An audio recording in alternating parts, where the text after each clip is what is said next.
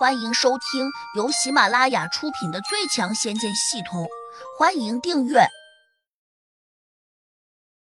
第一百五十二章，让我大哥睡一会儿。胡大哥，你要是觉得有点头晕，可以坐下来休息一下。看来你最近有点累，要不我给你找张床，你睡一会儿。胡杨装作眼皮有些沉重，说了声好。山神赶紧过来扶住了胡杨，关切的问。你没事吧？没事，最近太累了，我休息一下就好了。胡杨靠在了他的身上。台山道长马上对旁边的店老板说：“我大哥不胜酒力，想借你的房间休息一下，没问题吧？”店老板为难的说：“我们这种海边餐厅，只有包间，没有卧房。那就再开一个包间，让我大哥睡一会儿。”你放心，不会少你一分钱。好吧，那你们把他扶进去吧。店老板指着旁边的一个包间说：“山神把胡杨扶进了那个包间，把椅子并排放在一起，然后把胡杨抱起来放在了上面。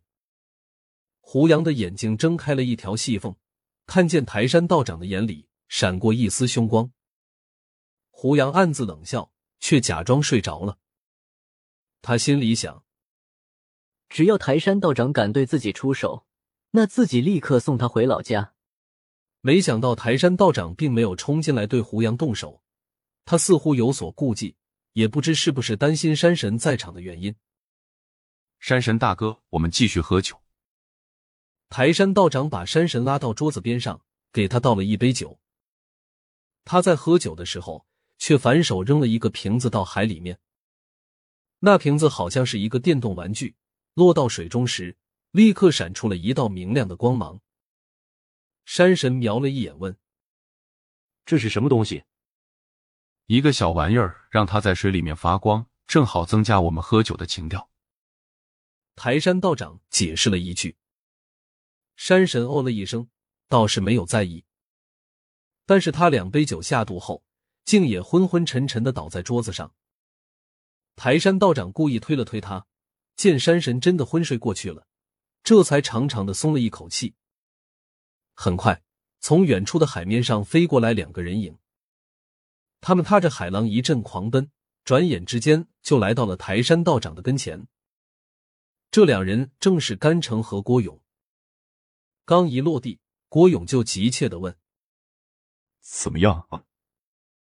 事情办妥了吗？”台山道长得意的说：“两位师叔，你们的计策果然厉害。胡杨那小子吃了你们放了毒的灵丹，已经昏过去了，就在旁边那间屋子里面。你没有一刀结果他吧？”台山道长阴冷着脸说：“要不是两位师叔说留着他还有用处，我早就杀了他。”郭勇点了点头：“行，我们先把他绑起来，带回你的道观。”再慢慢的处置他，动作利索点，别让土地老发现了。台山道长一听，又有些得意。幸好两位师叔提醒了我，我在来这里之前就把土地老头提前给放翻了。他现在还在我城里的别墅里面睡大觉呢，怎么会到这里来？台山，你干的不错，全是两位师叔的功劳。就在我把土地老头放翻后不久，胡杨还给他打了电话呢。台山道长很是开心的笑了起来。山神愣头愣脑的问：“台山道长，你不是说要请胡杨吃饭吗？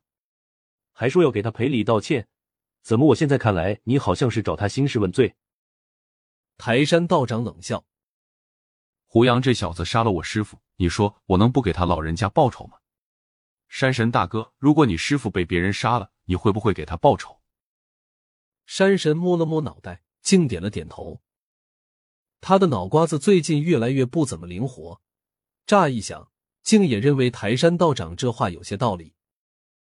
但是，当台山道长推开刚才让胡杨睡觉的那个包间房门后，整个人一下就愣住了。屋里没有人，窗户是开着的。台山道长顿时着急的叫了起来：“胡杨那小子肯定从这里逃跑了！你不是说……”把他放翻了吗？他怎么又能够逃跑呢？郭勇很是不满的问。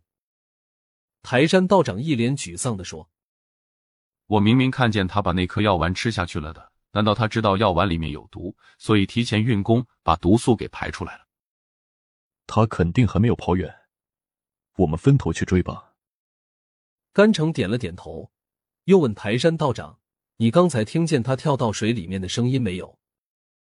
台山道长略加思索，随即说：“没有，半点水声都没有听到。”如此说来，他可能是从这里飞到了岸上，然后跑掉了。郭勇推测道。三人和山神一起往窗户外面的岸边看了过去。此时夜色茫茫，哪里还能看见一个人影？台山道长有些泄气。如果让他现在跑掉了，恐怕以后就更难对付他了。他肯定还会找我的麻烦。两位师叔，你们可得替我做主啊！胡杨那小子非常厉害，我绝对不是他的对手。你慌什么？我们不是在这里吗？我和你大师叔来这里的目的就是要铲除他。完不成这个任务，我们也绝不会离开。郭勇冷道。山神一脸茫然的问：“你们到底有什么任务啊？”郭勇看了他一眼，说：“这是我们中的事情，山神你就不要多过问了。”两位师叔，我们现在应该怎么办呢？郭勇思索了片刻。胡杨那小子这次逃掉之后，多半会找个地方躲起来。我猜想他不会再躲到西子胡同去。台山道长接过话茬说：“我也这样认为。”他现在知道两位师叔要找他的麻烦，恐怕已经成了惊弓之鸟。他最为依仗的是土地老头，我想胡杨多半会去找他。那我们是不是就可以在土地老头的身上做点文章？怎么做？我有土地老头的手机，不如我用他的手机给胡杨发一个消息，叫他即刻来找土地老头。台山道长转动着眼珠说。